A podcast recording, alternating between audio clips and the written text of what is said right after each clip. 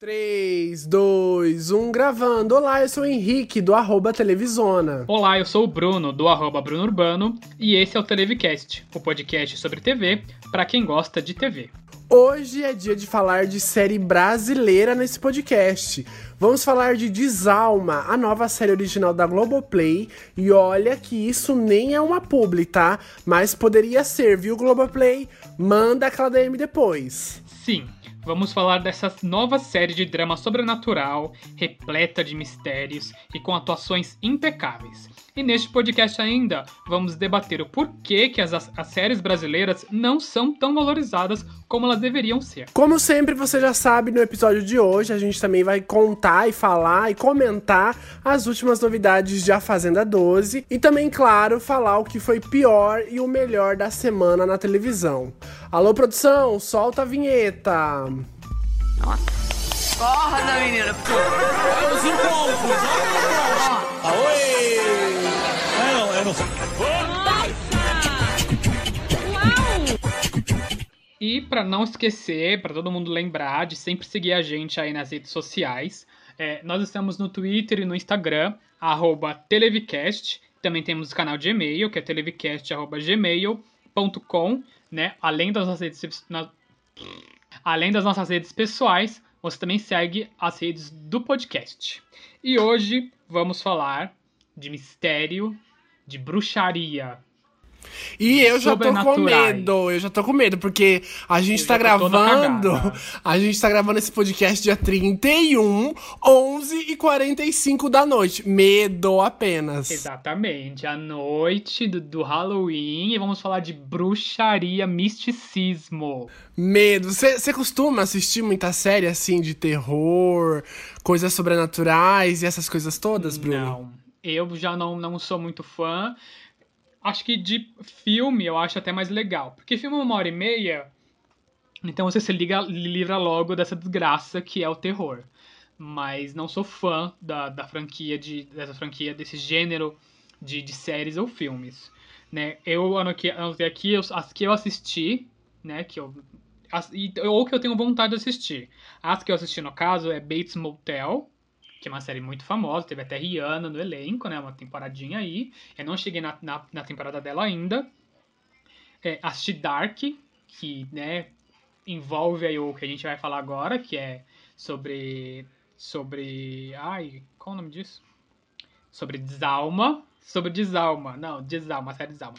E American Horror Story, que é a mais popular. Eu nunca parei pra assistir uma temporada toda. Cheguei a assistir o piloto, né? A primeira, o primeiro episódio da primeira temporada. Mas nunca parei pra assistir outras temporadas, porque essa série você não precisa assistir temporada por temporada. Ela é, tipo, cada temporada é um tema, você não precisa assistir as outras pra entender. Então, dizem que cada temporada, inclusive, é é melhor que a outra. Tem gente que prefere uma, tem gente que prefere outra e blá blá blá.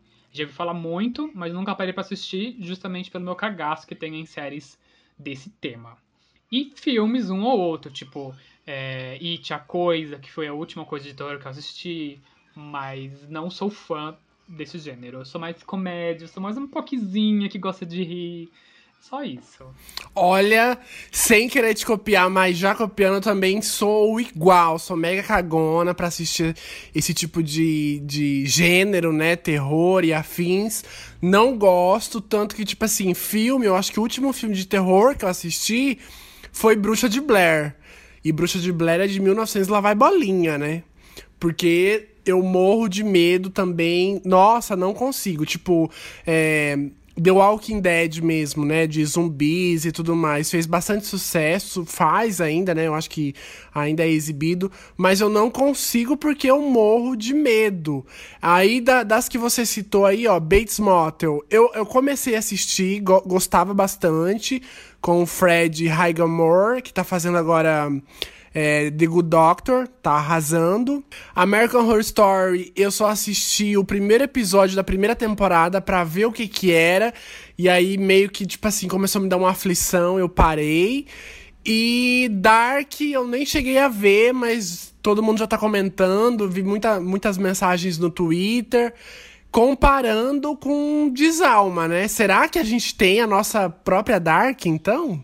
Então, sobre Dark, dos primeiros episódios que eu vi já de Desalma, realmente tem uma, uma semelhança ali na edição e na sonoplastia. Inclusive, eu anotei aqui, para não esquecer, que a sonoplastia de Desalma é, ela lembra muito a de Dark, porque o sonoplata da série Desalma foi contratado baseado no que ele trabalhou em Dark, ou seja, ele é o sonoplasta de Dark também.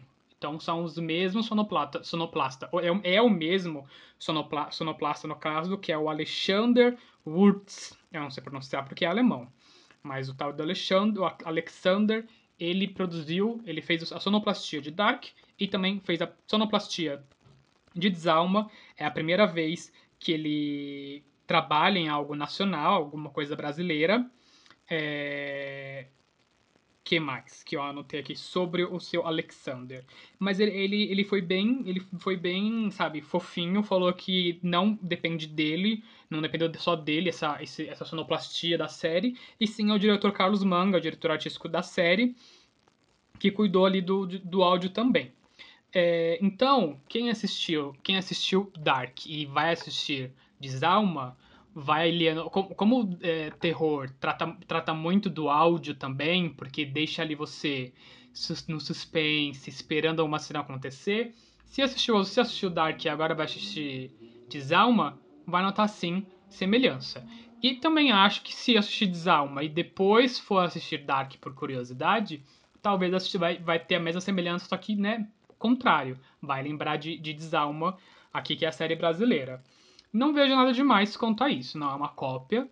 É uma coisa assim que eles usaram pra dar tema de, de, de terror, não terror, de suspense. Então eu acho totalmente válido eles chamarem alguém de uma série de sucesso para trabalhar na série nacional. Não, não acho que seja uma coisa ruim. E, né, não tem nada a ver uma coisa com a outra as séries. Eu também acho um mérito a, a Desalma até ser comparada com Dark, porque Dark, né, viralizou aí no mundo todo, todo mundo assistiu, fez muito sucesso na Netflix. E eu acho bacana comparar também, porque Desalma é uma série brasileira e nós brasileiros, eu me incluo também nisso, né, porque a gente também não, não, não pode é, fazer essa crítica sem me colocar, a gente costuma muito dar valor só ao que é gringo, né? Ao estrangeiro, Exatamente. séries estrangeiras, séries que estão bombando no Netflix. E aí vem a Globo e produz uma série com qualidade assim impecável, impecável para quem já viu pelo menos o piloto. Se você ainda não assistiu, vai lá assistir o piloto. Porque, gente, a qualidade é impecável. Eu acho que é uma das melhores séries que a Globoplay já produziu até agora. E eu acho que vai ser difícil eles conseguirem bater é, essa produção, porque é, é, muito diferente de tudo que já foi produzido. Foge, até, exatamente. Até pela Globo, né? Em termos assim de produção, produção audiovisual.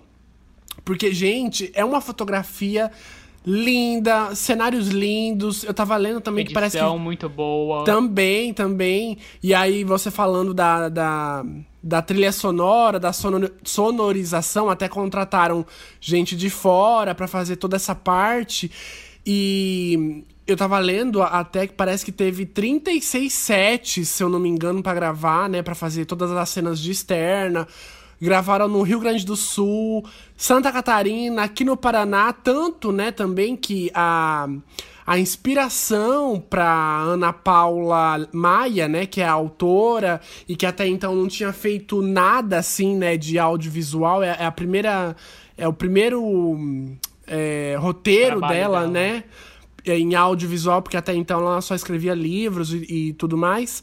É, ela falou que até se inspirou em uma cidadezinha aqui do Paraná, se eu não me engano, Prudentópolis, que fica no leste aqui do Paraná, se eu não me engano, que tem é, muita, que tem muitos descendentes de ucranianos, né? Porque também, para quem ainda não assistiu a série, ela, ela se baseia e tem muito, bebe da fonte, né? De tradições ucranianas. Da ucraniana. Isso, tanto que tem os nomes dos personagens são todos todos é, ucranianos, né? Tem muito nome a diferente. que tem na série, né? Também, também. É, na, como você falou das cidades, das, das locações, as que foram ali, que tem ali mais destaque, é a cidade gaúcha, as, das cidades gaúchas de Antônio Prado e São Francisco de Paula, que viraram aí a cidade de Brígida, que é onde se passa toda a série, né?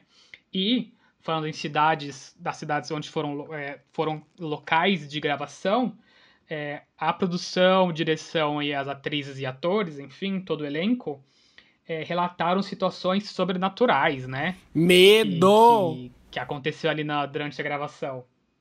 Né? Eles, eles falaram que durante a realização lá da, da Ivana Kupala, que é uma festa que acontece lá no meio do mato e tudo mais, é, que é festa tradicional ucraniana, é, eles acreditaram que enfrentaram nas locações algo sobrenatural, teve um, um, incêndio ali em alguma coisa, pega o fogo numa, numa cabaninha que eles, que eles fizeram para gravação, para se acampar, né, enfim.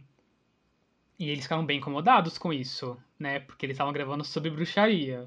E aí no meio do mato, pegar fogo e sentir ali aquelas coisas, não sei.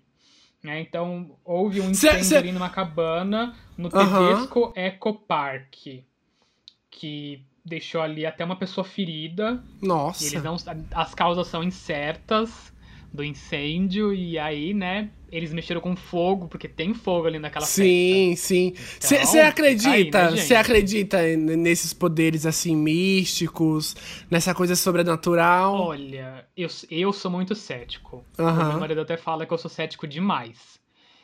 Eu tenho minhas crenças pessoais, não me considero de nenhuma religião especificamente, mas tenho minhas crenças e tal. Mas eu sou meio assim, eu posso até acreditar em certas coisas. Olha, pode até acontecer que exista. Mas 100% de certeza não tem para nada, assim, sabe?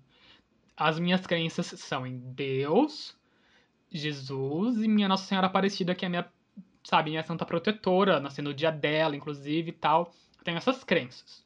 Não sou católico, não sou evangélico, não sou de nenhuma outra religião de matriz africana, nem nada que de, de religião.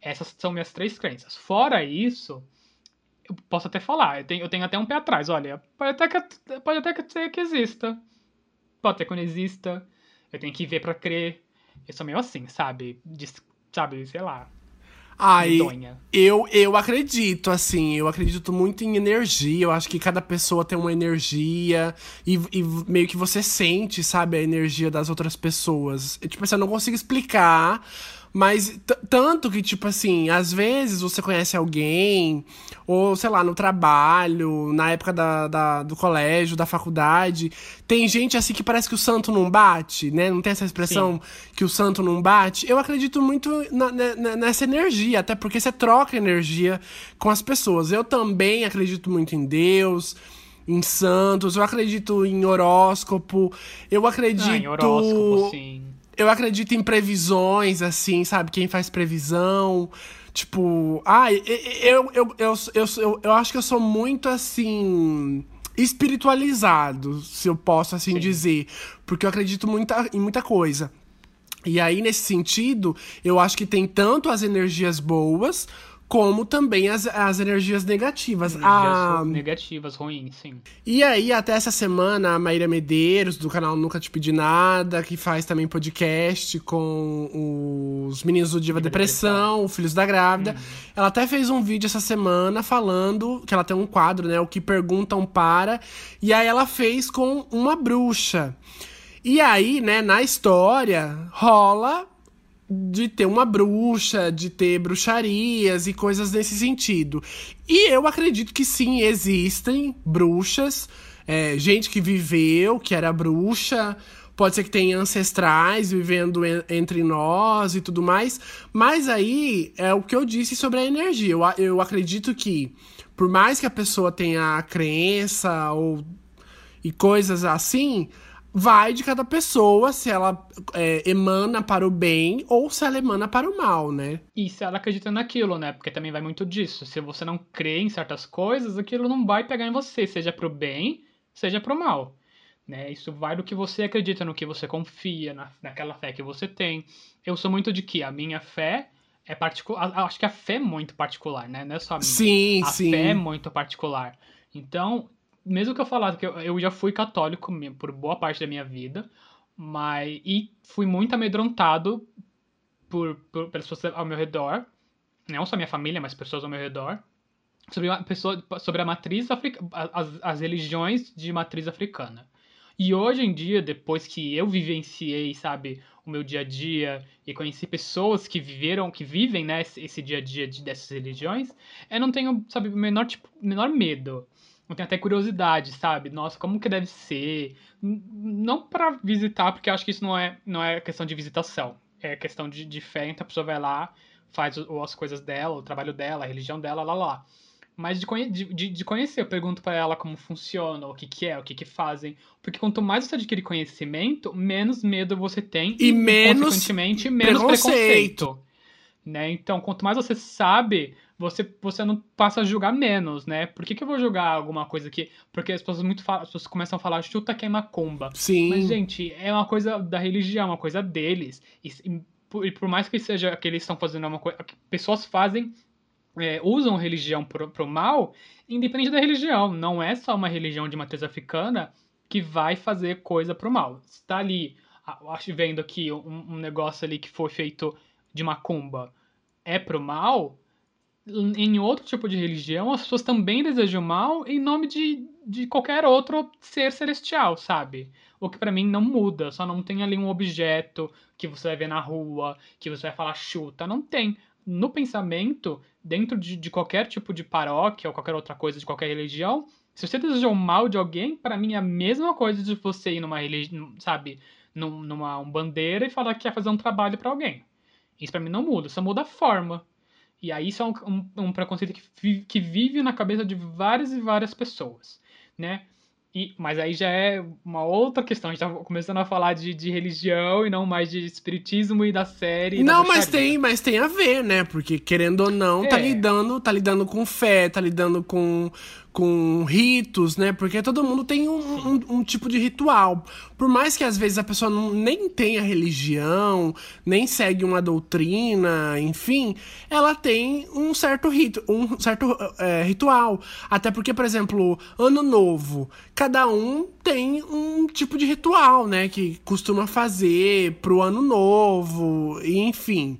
É, mas aí também, voltando no lance da macumba, existe também a macumba boa, né? Não é só a macumba ruim. Sim. É porque também Os ficou. Os trabalhos que são feitos são para qualquer tipo de coisa. É porque ficou muito estigmatizado, né? Não só Sim. pelas pessoas, mas também pela mídia. E aí, como também, né? Vem de uma, ah, de uma religião de matriz africana, ou seja, de pretos, negros. É, isso meio As que. As pessoas pensam que é ruim. É, isso meio que para muitas pessoas não tem um lado bom, né? Até porque é, a gente já cansou de falar aqui, vai falar muito como ainda existe esse preconceito contra os negros. Racismo, exatamente. Racismo. E aí, é, você até falou de, de conhecer, né, mais, é, melhor até é, essa outra religião e tudo mais. E eu super acredito nisso também, que quanto mais você conhece, mais você busca é, entender aquele assunto, por exemplo, o espiritismo. A série vai falar também, né, de espiritismo, bruxarias, de bruxarias, enfim.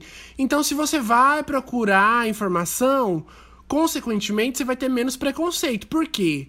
É, essa, essa quebra do preconceito, ela só acontece se a pessoa vá atrás de informação. E a gente, gente, a gente está em 2020, qualquer um pode ter acesso a qualquer tipo de informação. Então, né, pra que ainda ter preconceito e, e, na fé, né, na religião, principalmente dos outros? Até porque, né, eu acho que, tipo a gente só sabe julgar as pessoas, né? E não sabe, tipo, se olhar primeiro e ver o que, é que tá fazendo, as ações Sim. e tudo mais. E aí, voltando, né, em Desalma e tudo mais, a gente falou de bruxa, de bruxaria, e aí tem quem? Cássia quis nesse grande papel dessa bruxa, né, chamada Aya. Aya. E olha, Ai, gente, Cássia Kiss em é cena é, é, é, tudo. tudo. E o que, o que eu acho maravilhoso dela é que ela já tem uma certa idade, né? Óbvio. Dá pra ver as rugas dela na TV, principalmente no HD e tudo mais. E, tipo assim, ela faz questão de não esconder as rugas. Até porque, né? A gente precisa de pessoas mais velhas interpretando personagens mais velhos. E aí a gente precisa de ruga, Sim. a gente precisa de caracterização. E aí tá muito na moda, né? É, mexer no rosto, harmonização facial, tirar a ruga, fazer preenchimento, isso e aquilo. E ela maravilhosamente não esconde isso. Aí tanto que na, na, na primeira fase, né, de 1988, entre as três personagens principais, ela é a única que atua nas duas fases. E aí eu tava vendo o making off, eles, eles tentam, né, entre aspas, esconder um pouco das rugas dela para não passar tanto assim a idade. E parece eu que vi ela uma fantástico mostrando Sim, um pouquinho. e parece que ela meio que ficou desconfortável com isso. Eu senti meio que a impressão assim dela ficou dela É, ficar eu- eu desconfortável de ter que tirar as rugas, porque tipo, Você ela é super Fantástico adepta. isso? Não, eu fui ver depois do G-Show. Ah, eu vi no Fantástico, ela mostrando, eles mostrando assim, puxando um pouco o olho dela pra cima ali pra não ficar tão enrugado, deixando assim, e ela reclamou mesmo. E aí, conversando com a repórter assim virtualmente, ela falou que ela tá daquele jeito mesmo. A, a- segunda fase dela é do jeito que ela tava com a repórter, ela não precisa fazer nada, era, era ela puramente com uma peruca branca. Sim, nossa, a Globo arrasou nas laces. Nem, tipo assim, quase não dá pra perceber que não é o cabelo dela, até porque ela tá com o cabelo bem curto, né?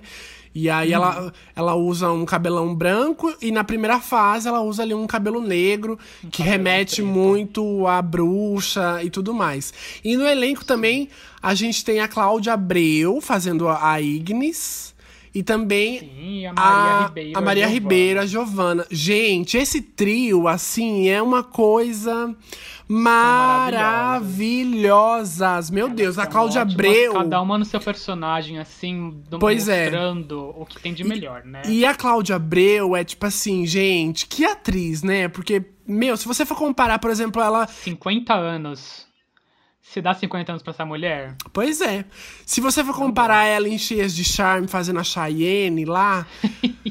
Gente, jamais, jamais que você vai dizer que é a mesma atriz, porque, tipo assim, são dois papéis extremamente distintos e ela consegue ali é, é, colocar vida nesse personagem, né? E aí, um não lembra o outro. Isso que é atriz de verdade, né? Que consegue ali entrar no papel de verdade e, e parecer que é real, né? Pois é, eu sou muito fã de, de Cláudia Abreu. Para mim, ela é, ela é tudo, não tem, sabe, muito o que dizer de Cláudia Abreu. O que, que, que ela não, não fez, né, de bom? O que papel que ela ainda não fez de bom? Ela sempre entrega. Eu não gostava da Belíssima. Ai, eu, pra mim, todos os papéis que ela fez, ela arrasou. Ela em celebridade impecável. Até apanhando, ela é linda. Enfim, que- quero ser Cláudia Abreu, ter 50 anos, com uma carinha de 25. Que nem eu, na verdade, eu Nossa. tenho, né? Eu tenho 30, pareço ter 15, e o Henrique morre de inveja disso. Jurou! E, e também, né, a série aborda aí essa, esse, né, esse lance, né, de transgressão de alma. Ou seja, uma pessoa que morreu, é, meio que volta, né, e incorpora em uma pessoa. Você acredita nisso? Não acredita? Então, eu tenho minhas dúvidas, né? Porque muita a gente, qualquer pessoa fala, independente de, de religião, fala que as pessoas parecem, ai, ful- a pessoa, uma pessoa novinha assim, criança, nasceu e fala, ai, nossa, parece com fulano de tal. Sim, que é a pessoa antiga na família. Ai, parece com seu avô. Isso, tá tem muito. né? Ou então, ai, olha, Nasceu é ele cara faz. do avô. Sim, ou então, ai, olha, ele faz a mesma coisa igual o avô. Ou então, faz a mesma Isso. coisa igual ao meu pai, ou igual a minha mãe, né? Tem muito disso nas Isso, alguma famílias, coisa né? bem- uma característica bem pessoal de uma pessoa que já não tá mais viva. E aí uma pessoa nasceu e começa a fazer aquela mesma coisa desde pequena. Então, isso é uma coisa que se a gente fica com o pé atrás, foi o que eu disse. Eu sou cético, mas tem coisas que eu fico com o pé atrás por, por coisas que a gente vê assim e fala, hum, será? Então, é uma coisa que pode ser que aconteça. Não vou falar que nem que sim, nem que não. Eu fico assim, com o pé atrasinho mesmo, bem bem com medinho de disso acontecer. Ai, eu. não- ninguém, ninguém- isso é uma coisa que ninguém pode falar. Depois que a gente morre, é uma coisa que ninguém pode comprovar. Coisas que a gente pode comprovar são que a gente vive em vida. Após a morte, ninguém pode provar o que vai acontecer. Provar. A gente pode teorizar. Todo mundo teoriza o que vai acontecer pós-morte.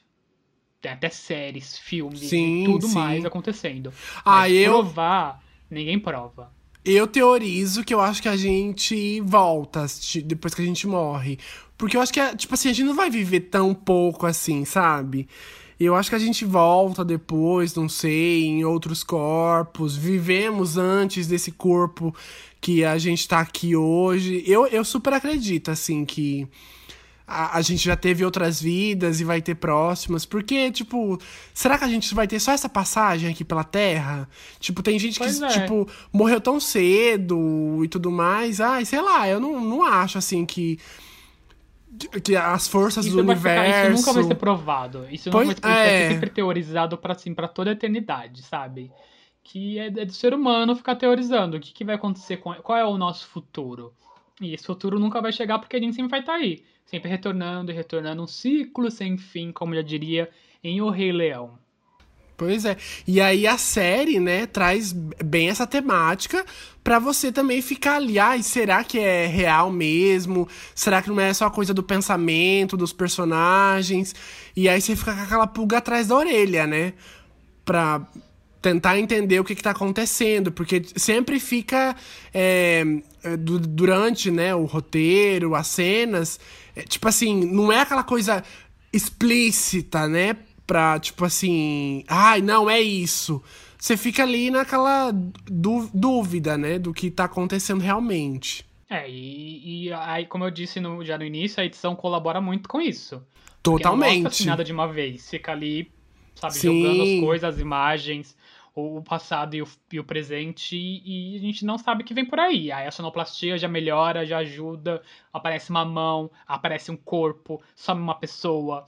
Essas coisas, tudo. to- toda a equipe, assim, de direção, a- é, edição, sonoplastia ajudou muito o desenrolar da série pra deixar a gente só com os cabelos em pé. Porque eu só vou assistir essa série de manhã e à noite só com a luz acesa. Você assistiu não vou até. assistir essa série à noite. Você assistiu até qual episódio? O, o- eu vou começar o quarto. Eu assisti até o quinto e tava assistindo até agora há pouco. Não senti tanto medo, assim, mas eu acho que depois eu não vou assistir mais. Agora, se eu for assistir, eu vou assistir mais de dia. Porque, tipo, É. de noite, de Quando chegar aquela fase da madrugada. festa, eu acho que vou ter mais medinho. Eu também, mas, nossa, de, ma- de madrugada, jamais que eu assistiria, porque eu iria tomar uns Pois é. sustinhos. Pois é, porque eu costumo às vezes assistir série deitado na minha cama, tudo apagado, tudo à noite. Eu fico lá assistindo série, dou play em qualquer coisa e assisto. Mas com essa série eu não vou fazer isso, não. E aí, né, durante a série, a gente ouve muito o Ivana Kupala, que é uma tradição, né, da Ucrânia e de países lá do leste europeu, que nada mais é, né, do que é, um ritual que eles fazem, né, é, diante uma fogueira, que eles dançam, né, todo mundo dança, cantam músicas e tudo mais, e aí, geralmente, isso é feito até hoje, né, começou lá muito tempo atrás, e eu tava até pesquisando depois na internet, no YouTube, isso é feito ainda. é, lá nesses países do leste europeu. E aí as, as mulheres, né, que ainda são virgens e acho que estão solteiras, usam aquele. aquele. Tipo. Não é bem um chapéu, né? Mas é uma coroa de flores, na verdade é, para simbolizar, né, que elas são puras ainda e tudo mais. E aí na- a, a série vai trazer isso, até porque, tipo, desde o primeiro capítulo, eles falam sobre isso, porque vai rolar um acontecimento ali é, durante é, essa festa, né, esse ritual de passagem. E aí, se a gente for comparar porque acontece ali é, nesses países do leste europeu e tudo mais, no mês de junho, né? Que aqui no Brasil, por exemplo, a gente comemora festas juninas. Festas e o que, juninas. E o que é meio que parecido, se a gente pode dizer assim, porque a São as gente. fogueiras. Sim, são as festas juninas que todo mundo dança em volta da fogueira. Não é, igual é. eles, é, invocando. Temos a Ivana Kupala. Sim, não, não invocando, nem agradecendo, igual eles fazem e tudo mais. Mas a gente tem, né, a festa junina, que todo mundo tá dançando em volta da fogueira, super animado. E, e também eu tava lendo, né, que tem um, um lance de, de pular a fogueira, né, nesse ritual deles. E aí, se o casal. Fogueira, ia, ia. Se o Pula casal fogueira, pula yo, yo. e eles Cuidado não ficam. bruxa não te pegar. Se o casal pula e eles não ficam com a as mãos dadas, é sinal que o, relaciona- o relacionamento não vai durar. E aqui no Brasil, a gente também. a aqui no Brasil, a gente também pula fogueira, né? Quem é que nunca pulou uma fogueira na vida? Eu lembro. É. Eu Na com, escola, tipo- sempre tinha que fazer essas porcaria. Eu, com uns 10 anos, mais ou menos, é, tava Nossa. tendo uma fogueira perto da minha casa e a minha mãe tinha comprado um sapatinho de cravinho pra mim. Super Ai, chique. que fofo. Bem, né? Uma coisa assim, finíssima. E o que que eu fiz? Fui pular a bendita da fogueira, fogueira. e estranhei todo o sapato pulando e pisando em Parabéns. brasa. Quando eu cheguei. Sim, quando eu cheguei em casa, ela me deu um- uma boa de umas cintadas. Até hoje não Bem esqueço. feito, pois bem feito. Aí sempre tinha essas pataquadas na minha escola. Eu não gostava. de Gente, não que eu não goste de festa junina. Mas escola, as professoras sempre inventam de fazer a quadrilha da sala de aula Sim, inteira. sim. Nossa, É. eu não gostava. Eu era uma pessoa muito antissocial na minha, na minha infância. E eu não gostava de dançar, mas eu tinha que dançar, porque era o tradicional, meninos e meninas. Tem, eu tenho várias fotos reveladas com, de, de, de festas juninas da escola. Eu odiava. Odiava porque era forçado a fazer uma coisa que eu não gostava. Não por não gostar da festa junina em si. Mas sempre tinha. Hoje em dia eu não sei se ainda existe é tão tradição assim nas escolas, mas na minha época era muito tradicional. Fechavam a escola no final de semana, tinha várias barraquinhas de vários jogos, vários brindes e mimos e etc. E as apresentações de todas as das classes.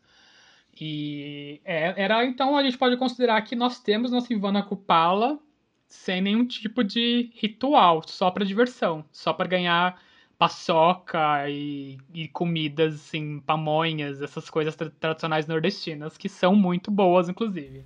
Até porque eu, eu acredito que esse ritual não seja uma coisa macabra ou uma coisa má. Eu, eu não acredito que seja.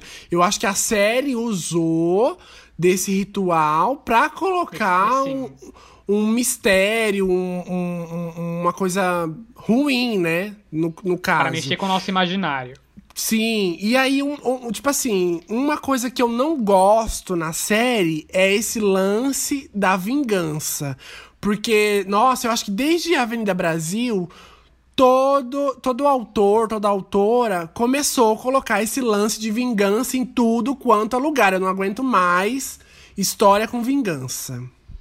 Mas história de vingança tem a maioria do drama. Se é uma história dramática, vai ter, vai ter vingança. Isso, no- novamente comparando com Dark, tem também vingança em Dark. Você assistiu Dark? Não. Então, se for assistir Dark, vai ter vingança. Ai, mas eu Então, tenho, eu é- tenho, eu é tenho um ali- pouco de preguiça, porque, tipo, toda história que tem um drama tem vingança, não- tem vingança, não dá tem pra vingança. evitar quando Ai, se tem, não quando sei, se tem não sei. drama. O dra o, pra você se vingar é porque aconteceu uma coisa ruim. Então, drama, o pressuposto de drama é isso. Alguém prejudicou alguém e aquela pessoa prejudicada vai querer se vingar. É, é, o- é ali a base, é a base central de qualquer trama de drama, envolvendo bruxaria ou não. Então, é igual até Harry Potter falando em bruxaria. O famoso Harry Potter, Harry o famoso Potter. bruxinho do bem Harry Potter Harry o bruxinho do Potter. bem. Tem vingança no meio. Durante oito longos filmes, tem vingança no meio. É, como já diria a, a- a- a- nossa amada é, menina pastora, tem bruxaria no meio, tem, tem homossexualismo, tem e muitas outras coisas mais. Tem, é, é, é desalma. E você falou de Harry Potter, me lembrou o quê? Jovens! E nessa série a gente tem muitos jovens. E também é, novos atores, né? Até porque, tipo assim, acho que 90% são atores que a gente nunca tinha visto. Pelo Sim, menos Só, em- só os principais que a gente. Que, que, Sim. que a gente acabou de falar, as mulheres que a gente Sim. conhece.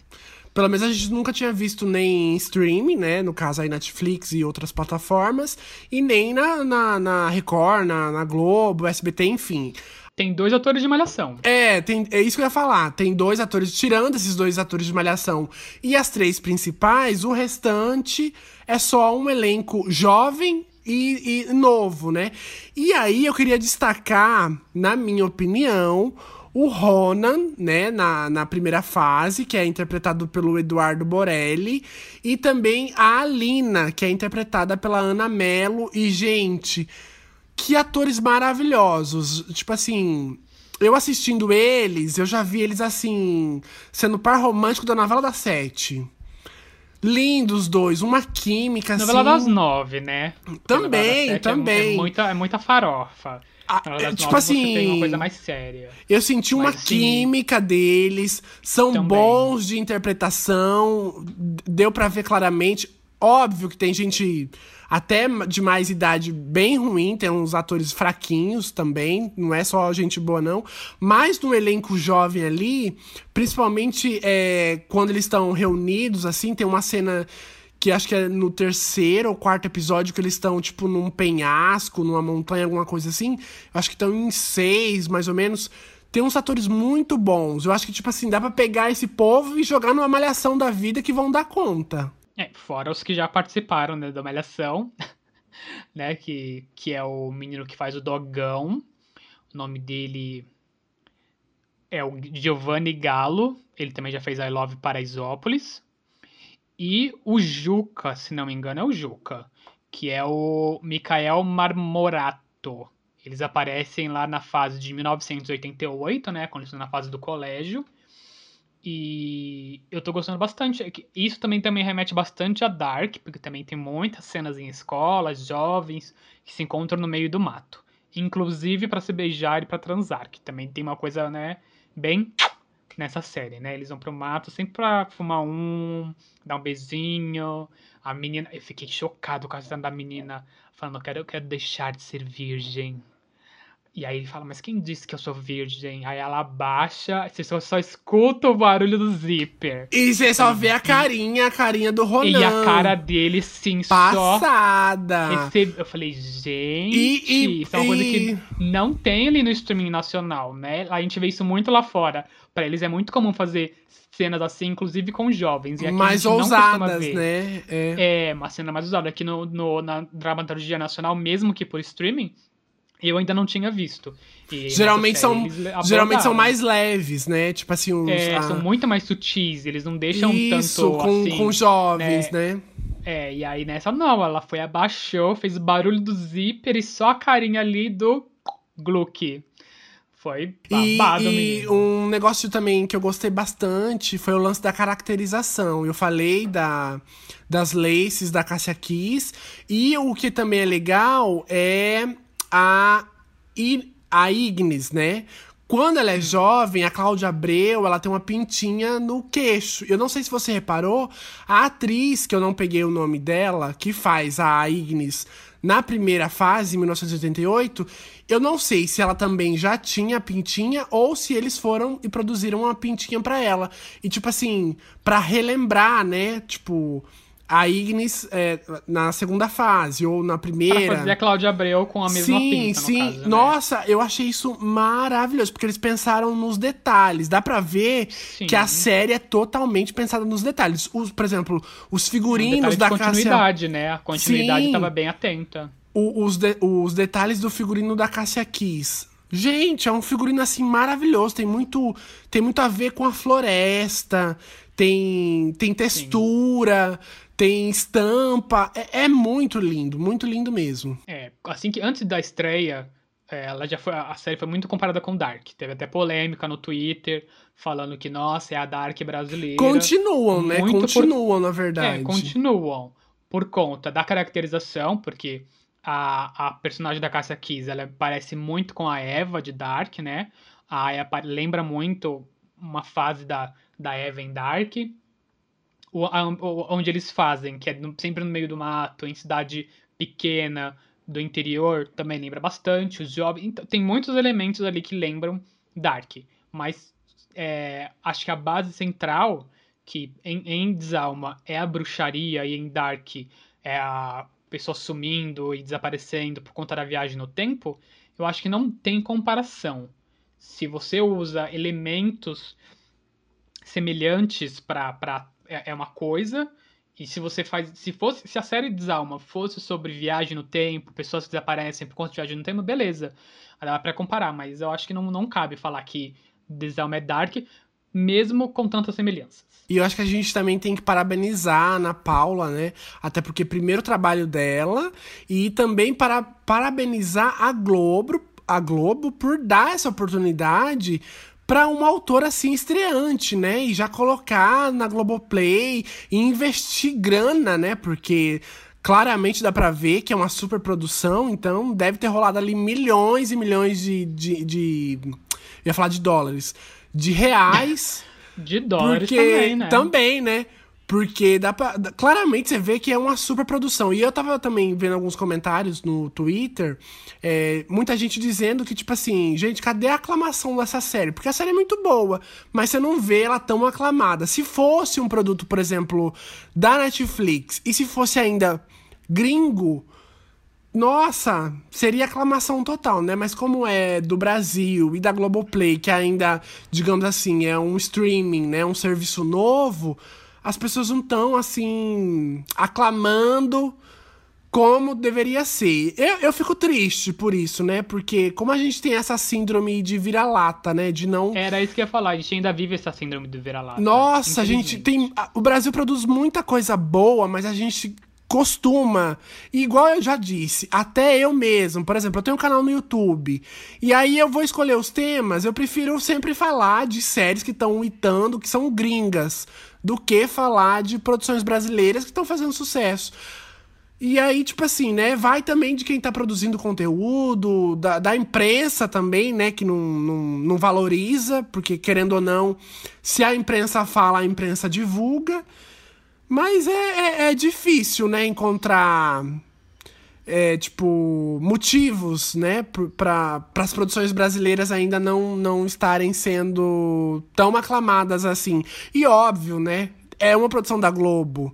E aí tem todo também esse, esse trabalho, um ali, né? esse cuidado, né? Eu acho que, tipo, também, se, sei lá, se fosse a Record, todo mundo ia estar tá zoando e coisas desse Não, tipo. Mas também tem um hatezinho em cima da Globo. As pessoas também têm um hatezinho em cima da Globo. Né? É, também, também. É, isso, eu também acho muito, eu fico muito triste, mas eu acho que a produção nacional para séries ela é ainda mais nova ainda, né? Porque a, a produção da, da, de dramaturgia no Brasil sempre foi focada em novelas. A, a Globo foi, a, foi uma das poucas a produzir com, é, séries ou minisséries para a própria televisão. Eles sempre tinham lá o espaço de séries deles, mas só que aí também, tanto. só que aí também sempre focada ou no drama, naquele dramão, ou na comédia, ou na comédia escrachada, os normais Isso. e tantas outras séries que tem por aí, né? Era bem difícil de fazer coisa de drama mesmo, então eles não eram um, um, um, foco da Globo. O drama da Globo mesmo sempre foi horário das seis ou das nove, né? E tanto falando nisso, falando em horário das seis e em novelas, tanto que o tema de bruxaria, que é o tema de Desalma, já foi abordado em uma série, em uma novela das 18 horas, em 2007. A novela Eterna Magia, da Elizabeth Jean. Ela, ela abordou o tema de bruxaria só que ela foi muito rejeitada pelo público. Foi uma das primeiras novelas da Elizabeth Jean. Se não me engano, foi a primeira. E so, sozinha, porque ela sempre foi colaboradora de outros grandes autores. E essa novela foi super rejeitada. Ela era muito, sabe, tensa, pesada. E o público rejeitou. Mesmo pro horário das seis. Só que agora ela deu a volta por cima. Elizabeth Jean agora ela é a aclamadíssima pelas novelas do tema de espiritismo. Ela, ela pegou ali um tom de leveza, um tom ali de drama, uma coisa assim, bem romântico. E aí ela acertou o tom dela, e agora toda a novela dela é um grande sucesso. Além do tempo, a minha novela favorita. Amo demais, Espelho da Vida foi um sucesso recentemente. E vamos ver o que ela vai preparar aí para a próxima novela que ela venha a fazer. Mas é a segunda vez que bruxaria é tema de algo de dramaturgia aqui no Brasil. E Desalma é a primeira coisa que dá certo, porque depois de Eterna Magia, essa é a segunda vez que abordam o tema de bruxaria e talvez, por conta de Eterna Magia não ter dado certo, porque o público se afugentou, não quiseram abordar o tema novamente, né? Porque brasileiros só vai querer ver coisa de bruxaria lá de fora, porque os americanos, normalmente, já tem esse esse feeling, já tem, sabe, o know-how para fazer esse tipo de, de, de, dramaturgia. A gente ainda não. A gente tá focado mais em dramalhão, que no caso é, são as novelas. Isso, isso que eu ia falar. Que elas, por mais farofas que elas sejam, que a novela da Sete é de comédia, tem muito drama. Então a gente tá focado em fazer drama, que é a novela, o dramalhão, que é o folhetim, né? O folhetinesco que vem lá das artes novelas. Então o Brasil está acostumado com isso. Falar de série policial, falar de série de, ou sobre pressão, por exemplo. É uma coisa bem nova para, o, para a dramaturgia nacional. Que lá fora eles já fazem muito tempo. O ER é uma série muito antiga lá para os Estados Unidos. Então eles já sabem fazer. Fazem o ER, aí tem o Grey's Anatomy. Tem muitas séries de, de hospital lá fora. E aí agora eles também têm séries de, de terror, né? Séries de bruxaria. Eles lá, eles têm muito, muito. Lá, os Série de vampiro também. De vampiro, exatamente. Lá os estudos americanos eles têm mais variedade em temas de dramaturgia. E aqui a gente sempre foi muito mais fechado para o ramo de novela. E eu acho que também, é, querendo ou não, a indústria gringa, principalmente os Estados Unidos, tem muito mais dinheiro, né? Consequentemente, dinheiro, claro. conseguem é, ser assim os melhores em efeitos. Porque, né, se a gente for aí analisar, esse gênero de terror, bruxaria, sobrenatural, enfim, precisa do quê? De efeito. E efeito é caro, efeito, né, pra, pra produzir. E aí, às vezes, é, as produções, é, tipo aqui, analisando do Brasil, que os brasileiros, né, os cineastas, pessoal aí de televisão que tenta é, trazer esse, esse, esse tipo de gênero para as produções aqui nacionais acabam ganhando esse hate, até porque também não tem tanto dinheiro para criar esses efeitos, e aí fica parecendo uma coisa meio que amadora, e aí meio que sofre esse preconceito, né? Não, não, não consegue.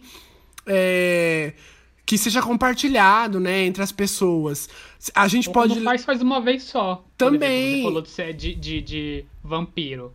Tivemos novelas com temas de vampiro. Vamp e o Beijo do Vampiro. Mas de todas as novelas que a gente já teve, foram as únicas novelas que abordaram o tema de vampiro. E Eterna Magia em 70 anos. Em 70 Exatamente. anos de televisão, né?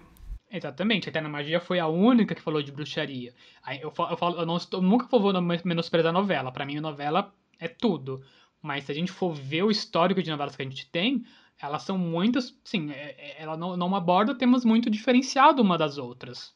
É muito bom do que a gente a gente é muito bom no que a gente faz em novela, mas não é muito diferenciado nos temas uma dos outros. Sempre romance, mocinha, vilão e blá blá blá. É sempre uma coisa sempre ali igual, não muda muito. E quando e, e quando, quando, muda, é, acaba sofrendo uma rejeição, né? Por exemplo, quando rola uma distopia, por exemplo, é como que era lá? Era. Além do Horizonte flopou. Isso, Além do Horizonte. Modernos. Nossa. Modernos flopou. Negócios da é, China. Geração Brasil. Geração Brasil flopou. Também, também. Tudo que Essas foge, né? Uhum, tudo que mudou, assim, muito. Até o remake de O Rebu. O Rebu é uma novela, assim, totalmente fora dos padrões. Que na época deu certo, mas no, no remake não, não. As pessoas gostaram, a crítica especializada gostou mas a audiência não, não retribuiu. Então, e aí, quando é algo gringo, todo mundo adora. Olha, olha que, que loucura, né? Que loucura. Pois é. Aí dá uma audiência pra quê? Fina estampa. É, pois é. Pois é, pois é, pois é. Bom, mas acho que tá na hora da gente falar, trocar, mudar de assunto e falar Sai da de. bruxaria e ir pra fazenda. Pois é, vamos falar de A Fazenda.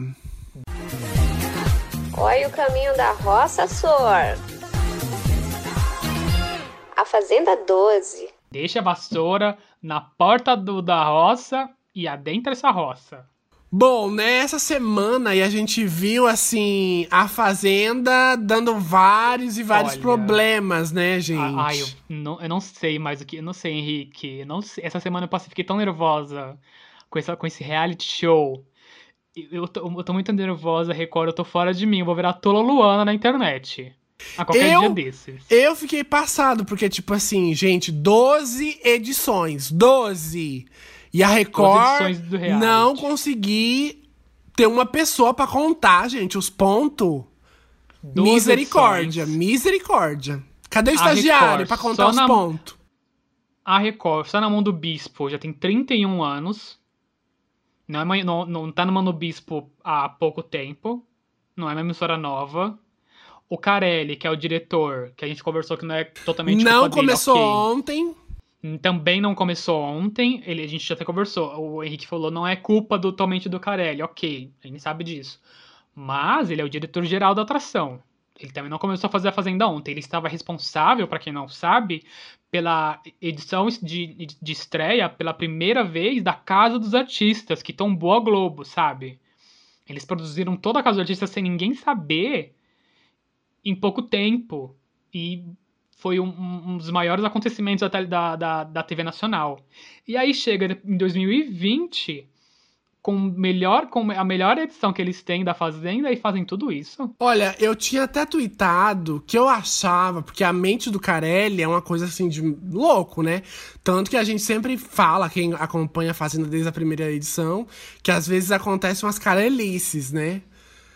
Carelada. uma- é, umas careladas.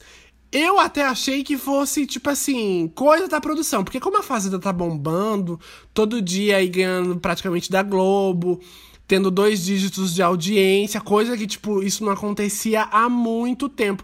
Tanto que essa semana. Chegando perto do 20. Essa semana a Fazenda bateu recorde. Nunca tinha tido a audiência que teve. Se eu não me engano, foi na terça-feira, eu acho. Nunca Que teve. bateu 19 pontos. Sim, nunca teve essa audiência em 12 edições. Aí eu até pensei, ah não, eles fizeram isso pra, tipo, bater 20 pontos de verdade. Mas não, gente, foi erro grotesco na prova lá, que a Jaqueline tinha virado a fazendeira, mas na verdade ela ia empatar, e a Thaís é que iria ganhar, né? E aí rolou a roça, a, a Jaqueline virou a fazendeira. No outro dia, todo mundo votando loucamente, loucamente pra Vitória sair, óbvio também, né? No outro dia, eles cancelam a roça, fazem, refazem a prova, e aí dá Cancelam o... só na hora que a edição foi ao ar, anunciam de tarde, cancelam só na hora que o programa foi ao ar, não só pra gente, mas pros próprios peões. Sabe, foi uma bag... não foi só o problema de cancelar, foi toda a estrutura do rolê todo. Eu fiquei com dó. Eu fiquei com dó de quem tava votando, né? Tipo, meu. Tem muita. Tipo, tem gente que fica votando assim loucamente. Até o Madrugada dedo. toda, até o madrugada dedo noite. granguenar, assim, total. Granguenar, né? Até cair. Esses, esses fã-clubes são doidos. Pois é. E aí, se não bastasse isso também essa semana, se não bastasse, não bastasse esses problemas técnicos aí que rolaram, teve o que também, dona Record? O carro de som avisando a Mirella pra ela se afastar o do carro do Biel. ovo passou na frente lá. E não tava vendendo ovo, tava vendendo informações. Uma Como coisa. Ai, como pode? Gente, uma coisa de louco. E também é. É uma coisa meio que amadora, né? Se a gente for analisar. E esse ano também aconteceu isso no Big Brother lá em Portugal. Eles mandaram um avião, eles mandaram gente, gente subindo no muro pra falar. E aí eu fico me perguntando, gente, cadê os seguranças? Cadê os seguranças lá na fazenda pra impedir essa essa, es- essa estrada de não dependendo do carro que passar, até porque não é uma, uma propri- propriedade privada pra você, sei lá, passar perto. Gente, Não, mas aqui Tapecirica. eu- eu- foi o que eu conversei com uma amiga minha, a Elis, que participou já aqui do podcast. Quando, eu não sei por que eles mudaram pra Itapecirica, pra começar. é porque eu acho que, se eu não me é- engano, se eu não me engano, a, sé- a primeira sede era mais cara, era mais cara em Itu. Redução de E aí eles quiseram reduzir, até porque, né, a, a- na época a Fazenda não tava já com a audiência toda que tinha, e aí a Record meio que quis reduzir, reduzir custos, e tipo assim, não tava mais, apostando no reality show. E aí Entendi. foram pra Itapecerica. Mas assim, Itapecirica é do lado da capital de São Paulo, na Zona Sul. Você tá a meia hora de São Paulo. Então, praticamente, é- o Mion finge, gente. Não acreditem que é interior, porque não é. É a grande São Paulo. Você está do lado da cidade de São Paulo. Você está meia hora de uma estação de trem da CPTM aqui do, da, da cidade, da capital. Então, para chegar lá não foi difícil. Eu vi no mapa. Se você jogar no Google a fazenda endereço, você encontra. E você vai passar em frente com um carro de som, não tem nenhum problema. Ah, tanto que aconteceu já uma vez, né, com o Marcos, já mandaram informação pro Sim. Marcos Hatter. E ainda que, é, se eu não me engano, eu tava vendo várias mensagens no Twitter dizendo que pagaram mil reais pro carro passar. Um carro, mas é, não deve ser muito caro esses carros mesmo, gente, de telemensagem, de carro de, de, de ovo. Falou, moço, eu compro todos os seus ovos. Troca sua mensagem pela mensagem que a gente vai te passar pelo WhatsApp. E o cara fez isso. Não deve ter sido muito caro mesmo. O problema maior, eles não terem uma patrulha para rodar a fazenda, já que não é uma, uma propriedade da, da TV Record, com, diferente do Big Brother, que fica dentro dos estúdios do Globo, então não tem livre acesso. Por mais que o Pânico na TV já tenha tentado interferir no, no passado do seu auge, nos tempos de ouro do Pânico, nem assim eles não conseguiram in- intervir tanto e ainda foram mais inteligentes. Porque se eles quisessem mesmo interferir na fazenda, eles mandassem um drone. Olha eu dando ideia. Ah, mas, drone mas não- no Big Brother também controlar, dá, pra, né? dá, pra, dá pra ter um drone ou então passar um avião Sim. com uma faixa, porque eh, não tem como eles Exatamente. proibirem o, o Mas circuito drone, aéreo, pelo né? menos, manda mais informação e não tem. Mas drone, você pelo menos não consegue controlar. A gente não culparia a Record, por exemplo. Porque foi alguém que pegou um drone e mandou uma mensagem lá. Não façam isso, gente. Não tô falando pra vocês fazerem isso. Mas um carro de som passar em frente à fazenda, passou provavelmente em baixa velocidade. E passou, e passou e acabou, sabe? Não tinha o que fazer. Eles não assinaram, a- não acionaram a, o alarme, a buzina que eles têm na fazenda, porque isso acontece, eles acionam um alarme na da fazenda, o alarme ia ser mais alto que o, o carro de som e eles não ouviram nada. Eu acho que não precisava nem ser um alarme. Eles poderiam colocar música alta. Pronto. Qualquer- exatamente. já abafaria, já abafaria o som. abafaria. Exatamente. Então não foi feito nada pra remediar a situação. E isso que piorou. Porque o problema não foi nem o carro, porque mandar o carro foi um bando de fãs sem noção. Pra estragar o jogo, porque estraga toda a graça do jogo. E isso é um- são pessoas sem noção que a gente julga essas pessoas, mas a, a Record não ter feito nada em cima foi que a Record tá sendo uma sucessão de erros com essa fazenda. Eles estão ganhando, eles estão faturando, tá tudo de positivo. Mas eles mesmos não estão, sabe, dando conta. É que, na verdade, eu acho que, tipo assim, eles não estão sabendo lidar com o sucesso que tá Exatamente. rolando. Até porque, né, eles nunca tiveram esse sucesso com um reality show. E aí, com esse sucesso, eles não estão sabendo, assim, tipo, o que fazer. Dá com sucesso, sim. E aí, falando do, do lance do carro de som, a Mirella já tá super queimada. Super queimada. E aí, agora, por exemplo, pra quem assistiu o episódio de sábado da festa, viu claramente que ela está arrependida porque, Agora a caixa de- o carro de som fez, fez sentido pra ela. por causa da mensagem, ela foi pedir desculpa pra Raíssa. Se eu fosse Raíssa, jamais que eu iria aceitar as desculpas. Até porque, né, a ela Mirella. não aceitou, não, né? Eu acho que aceitou. Até Ela porque. falou, não, ela tava conversando com a Steph e ela falou, não quero falar com, voltar a falar com a Bom, com a não Raíssa, sei, hein, não sei. Com a Mirella. Até porque. Não Pra sei. Stephanie, ela falou que não queria. Na edição passou. Ah, eu hoje. espero, eu espero.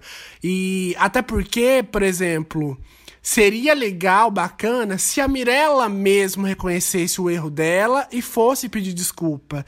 Não por causa de mensagem de fãs. E, a- e quando ela vai falar isso pra Raíssa, ela até fala, ai, porque eu tenho meus fãs.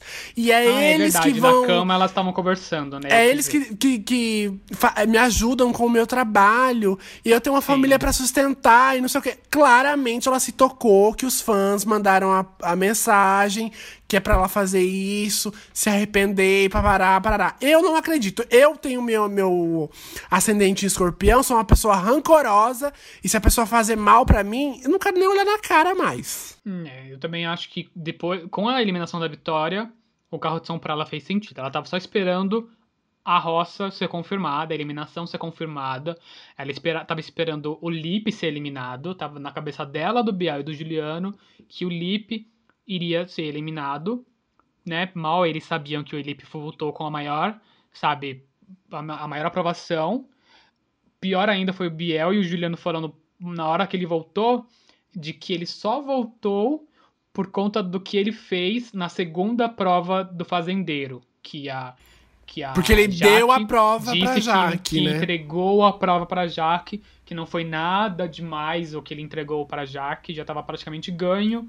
Então, né? Mas eu achei fofo, que eu era achei justo. fofo essa atitude Então, dele. sim, foi uma coisa legal, mas que não, não fez ele voltar, até porque quando eles mostraram no final da eliminação, a, a votação anterior, que eles tinham paralisado de tarde, estava na mesma situação. A vitória estava para sair. Então eles não sabem disso. É, é bom, né, que eles não sabem disso.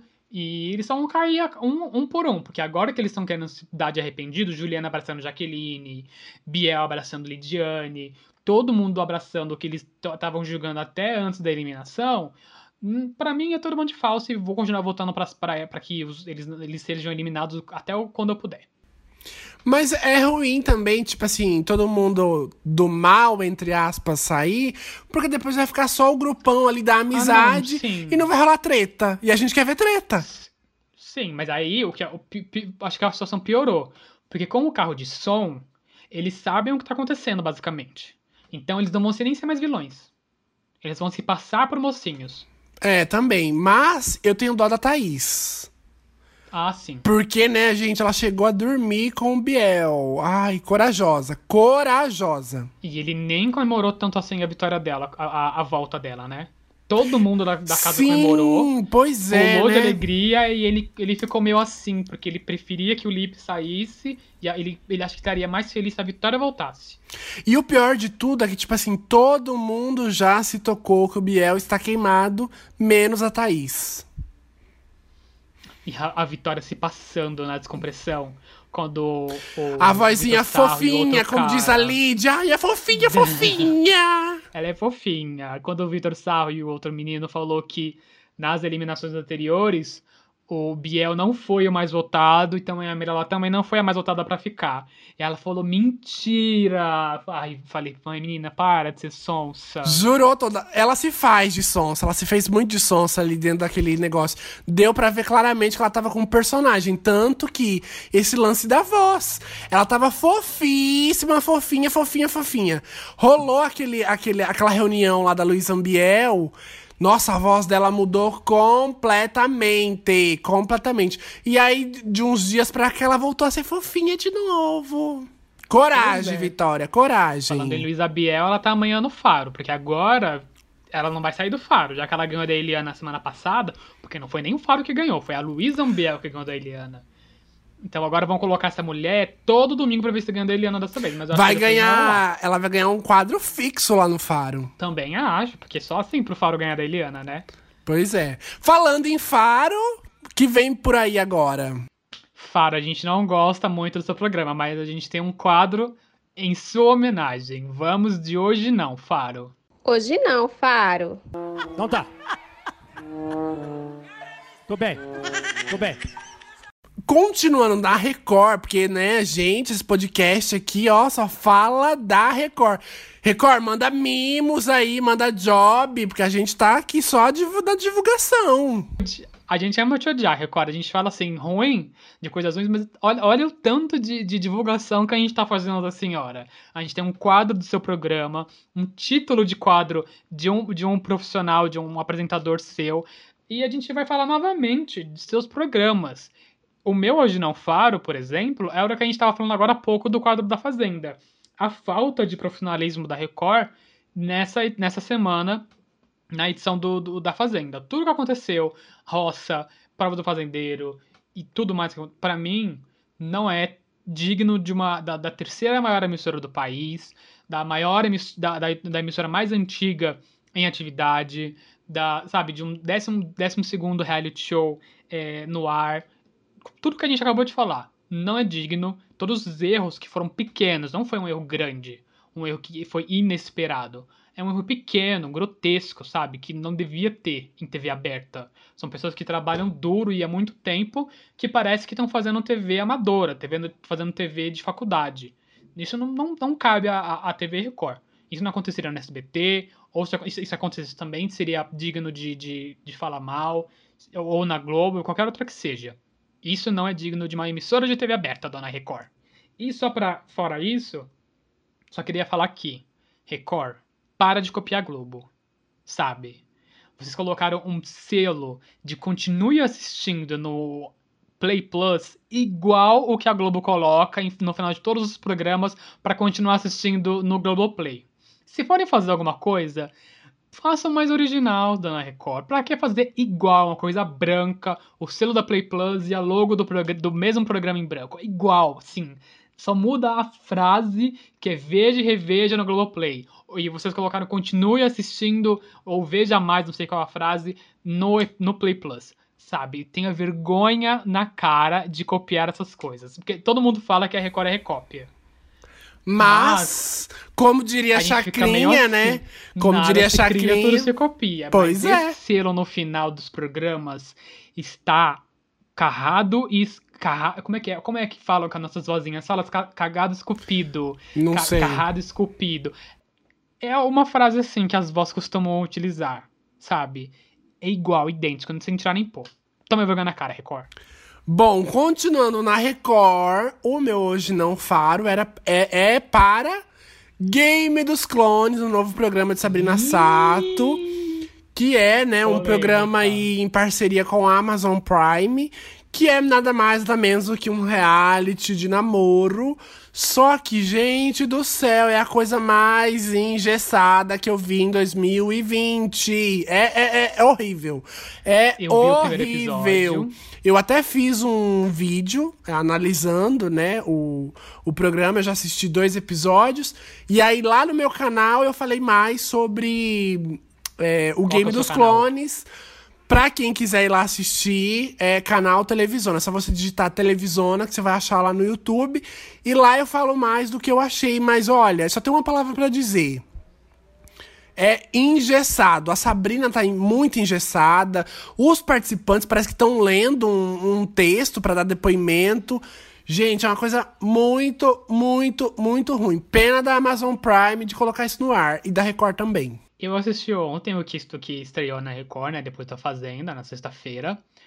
É, assim, não odiei, não cheguei a odiar. Também não, não, não amei. Não é uma coisa que eu precise assistir.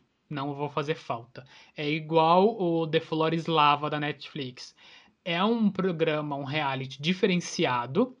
A gente nunca viu antes na TV, nem streaming e tal. Principalmente no setor de relacionamento. Mas, por exemplo, é um, um- um- Em um episódio, você já conhece os sete participantes e vai conhecer o, o último já no, no mesmo episódio. Não tem tempo de você torcer por alguém. Porque em 10 minutos já é eliminado um, depois de mais 10 minutos já é eliminado outro. As, as, vamos dizer, provas assim que acontecem são muito rápidas. A edição também é muito rápida. Você, um reality show, você tem que ter tempo de torcer por alguém, de criar uma afinidade, falar, olha, tomara que essa pessoa ganhe. E não dá tempo de fazer isso no, no, no Game dos Clones. Eu gosto muito de quem está procurando pela pessoa. No, no primeiro episódio, por exemplo, a, a menina que estava procurando as- as- os pretendentes, ela é muito carismática, muito simpática, eu adorei. Mas pelos clones, os que eu- o que eu achei legal, que são pessoas realmente muito parecidas, a- a- o que eles colocam de, de figurino sempre igual, dá a impressão de eles parecerem clones mesmo, isso são pontos positivos. Figurinos da Sabrina, eu vou deixar um episódio à parte, porque tem um que ela tava parecendo uma alface de tão feia. Mas, mas o problema é, reality shows tem que torcer pra alguém. E no Game dos Clones não dá pra torcer pra ninguém. A ideia, a ideia é muito interessante, mas a É execução, a execução é, é mal feito, é mal feito. Tipo assim, analisando a estética, o audiovisual, a produção em si, é muito lindo, muito bem executado. Mas no sentido de reality show, não é bem executado. Tanto que, tipo, Exatamente. precisava de mais tempo pra gente criar afinidade com os participantes, com a participante ou o participante que é o solteiro da vez que tá lá procurando. Aí os depoimentos são tudo muito rápidos, cada um parece que tá Sim. falando uma frase ali que já foi pré-definida. E ai, tem muita coisa assim que eu não, não gosto, não gosto. Eu não, eu não vou É. assistir mais, eu não indicaria pra ninguém. É, até porque, como se trata de pessoas muito parecidas, fica muito difícil de você ver ali aquela pessoa e falar assim: ah, eu tô torcendo por esse, porque eles são muito iguais. Então você precisa de tempo para assimilar quem é quem. Então, uma dica seria: como, como, como o reality é semanal e cada episódio vai ser vai conhecer todos e finalizar com, com ele, o vencedor. Se fosse diário, uma, seria uma coisa totalmente diferente. E se fosse, por exemplo, ao invés de 7, 5. Porque aí daria tempo de, em uma semana, conhecer todos e cada dia um seria eliminado. Eu acho que não, nem, não eu acho que não precisaria de, de, de, mais episódio. No mesmo episódio, daria pra gente conhecer, mas o, o jeito que é contado que é ruim. Porque é muito rápido, a edição é muito rápida. Quando você começa a entender, parece que já vem um corte ali. Toda hora vem um corte, toda hora vem um corte. É, é uma edição muito rápida. Tanto que, por exemplo, ó, eu assisti o La Isla de las Tentaciones, que eu até falei aqui, que é um reality show espanhol e tudo mais. Ele teve também só, se eu não me engano, oito episódios. E eu consegui saber o nome dos casais, dos, dos, dos solteiros que estavam tentando lá fazer os casais traírem. Eu consegui entender os nomes.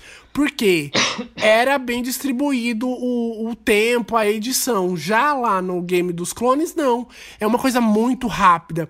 O encontro mesmo, quando rola os encontros, é duas, três frases só para cada, cada participante e já muda o negócio.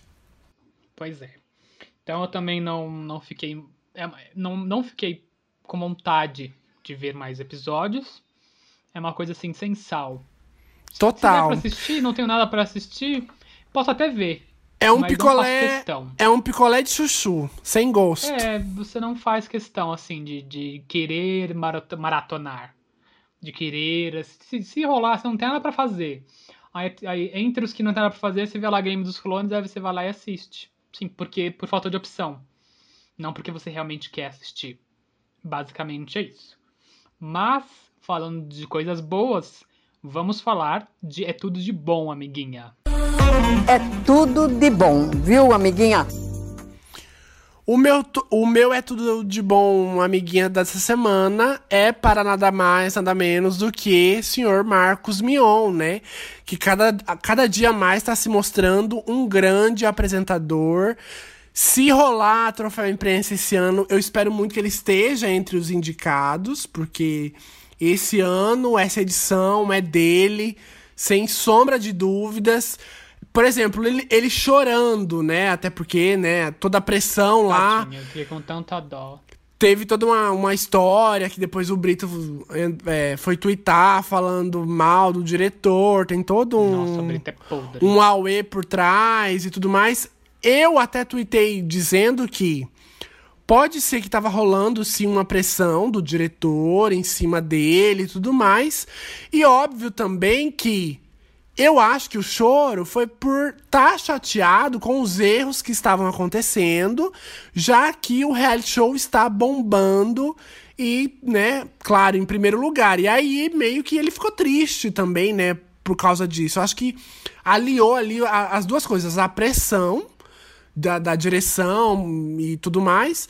E aí, né, é, tipo assim, a tristeza por estar tá acontecendo esse erro. E eu acho que, tipo assim, gente. Ele chorou, ele só demonstrou que ele é humano, igual a gente. Sim. É melhor do que é, ser aquele robô que o Roberto, Roberto Justus, Justus apresentando a Fazenda. Pior época da Fazenda, pior apresentador. Nossa, até o Brito era melhor que ele. Mas aí, Sim. ainda bem que a Record pensou e colocou o senhor Marcos Mion e depois. É, ele até postou um vídeo no Twitter, acho que no Instagram também, comentando que quando ele entrou para fazer a Fazenda, seria o último ano do reality show, porque a Record não iria mais renovar é, o contrato né, dos direitos, porque a Fazenda não estava fazendo sucesso. E aí eles estavam pensando em acabar, tipo, o Mion ia apresentar e ia acabar. E aí o Mion, aos poucos, né, foi dando uma nova cara, trazendo mais o público da internet. E aí, aos poucos, né, a Fazenda foi ganhando um novo jeito por causa dele. E aí a prova disso é o sucesso agora na 12, claro, não, o, o sucesso não é só dele, mas também acho que o elenco, né, foi muito bem escolhido. Tem também o fato da gente estar tá vivendo numa pandemia, todo mundo Sim. tá tá ligando mais a televisão para assistir. Eu acho que são vários fatores aí que estão contribuindo para o sucesso da Fazenda. E óbvio que um deles é o Marcos Mion, porque ele está se mostrando um grande apresentador. Então, Mion, parabéns de verdade. Sim, eu concordo com, com você. Acho o Mion um ótimo apresentador desde a época da MTV. Ele sempre foi muito bom apresentador. A MTV foi sempre talentoso para ele. Ele nunca negou isso. Ele sempre né, falou muito bem da época da MTV. Tanto que ele saía da MTV, voltava pra MTV, das duas vezes que ele foi pra Band. Não, a primeira vez ele foi pra Band, depois ele foi pra Record. E, e voltava. E sempre foi, foi uma escola para ele. E agora ele tá levando o que ele aprendeu para muito mais gente, já que ele não tinha a mesma audiência na MTV. E aquele momento de, de emoção dele foi uma coisa muito legal, de mostrar né, o lado mais sentimental de, de, do Mion, o, o, o, lado mais humano dele. E ele fala do Carelli na, na, na, hora, né? Ele cita, pera Carelli, alguma coisa assim. Calma, Carelli, é uma coisa assim, verdade. Calma, Carelli, isso. Ele cita o Carelli na hora porque deve ser pressão, um reality show bombando em audiência. Primeiro lugar, as pessoas reclamando no Twitter pra ele. as repres dele devem ser, assim, impossíveis de ler. E até porque, porque também, né, tipo, é, o apresentador. Sim, e o apresentador também tem que seguir todo o roteiro, até porque tem horário pro, pro programa terminar, tem horário pro, pros comerciais entrarem no ar, e até todo mundo tá reclamando do tanto de comercial que tá rolando na Fazenda, porque, né, a audiência tá bombando, Aí tem lá o, o, grande horário que as marcas querem comprar e anunciar, sabe que vão ser mais divulgadas. E todo mundo também tá reclamando disso. Eu até tuitei lá, né? Tipo assim, ai, todo mundo tá reclamando, mas se fosse você ganhando dinheiro, você iria fazer o mesmo. E a Record tá certa, tem que mais é ganhar dinheiro. É, mas foi o que eu te, foi que eu te respondi no Twitter. Tá certo, sim, em ganhar dinheiro com as publicidades, mas tem que saber administrar porque vai fugir de público. E aí, qual é a graça? Qual é o, que marca que vai querer se vincular uma, a, a peça de que está sendo reclamada justamente por isso? Eu vou anunciar num, num, lugar onde as pessoas não querem me ver ali. Tem, tem, tem sim, tem muita Eles têm que, sabe, administrar melhor essas, essas inserções. Porque já tem a hora do intervalo. E aí dentro do programa você vê mais intervalo é chato, é muito chato. É, é, é, é, compreensível, porque a TV aberta vive de publicidade. Gente, o Bruno, o Bruno tá falando isso da publicidade porque ele não tá ganhando dinheiro ainda com publicidade. A, não é a partir isso. do momento que ele ganhar, ele vai ver o dele. É igual quem fala Tem que, que, que saber administrar. É igual quem fala que quer é, instalar lá o bendito do Adblock para não passar comercial. Gente, por favor, não façam isso. Tem que passar sim o comercial porque é tudo. Eu quero meu sim. dinheiro, adoro a TV aberta precisa desse, desse dinheiro, precisa da publicidade, isso não precisa nem discutir, mas precisa administrar. Ao invés de ele falar, pera, no final da Fazenda, me espera um minuto, enquanto. Porque nesse um minuto aparece quatro marcas anunciando ali, porque do início ao fim do programa já não distribui essas, essas porcaria de, de, de publicidade. Dá para administrar. E. Olha, sei lá, é, é questão de administração, foi o que eu te respondi. Questão de administração, porque as pessoas estão reclamando, e se a audiência está reclamando, ela também tem que ser ouvida. Todo pau. Porque se é a audiência que está fazendo as marcas anunciarem na Fazenda. Então tem que ouvir os dois lados, não só quem, quem paga. Porque quem paga também é audiência de uma certa forma, certo? Vai ganhar dinheiro, Record!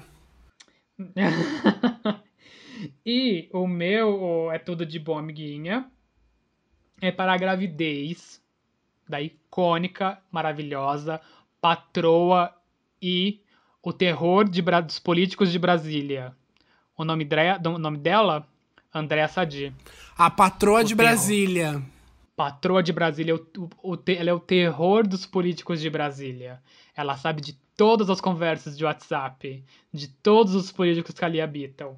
Então, a Andréa Sadi, maravilhosa, que, que, que faz parte do podcast Papo de Política do, do G-Show, que também agora é um programa no Globo, no Globo, no Globo News. Né? Ela, ela anunciou, na verdade, quem anunciou foi o marido, né? o André Rizek, do Sport TV. Ele anunciou no programa ao vivo dele que eles estão eles grávidos de gêmeos ainda por cima. Muita fofura vindo por aí. Esse, esse bebê já vai, ser, vai nascer icônico. Já vai nascer em Brasília mesmo. Até porque, né, ele vai ter aí pais muito sensatos. O André, o André Rizek, lá do Sport TV, é muito sensato. A André Sadi, então, nem se fala. Assina embaixo com todas as opiniões dela todos os comentários. Então, gente, os gêmeos assim já vão nascer em um lar maravilhoso. Pois é, a Beyoncé do jornalismo brasileiro. Pois é. Bom, mas agora vamos falar de você está assistindo. Você está assistindo? O que você está assistindo, meu caro amigo Henrique?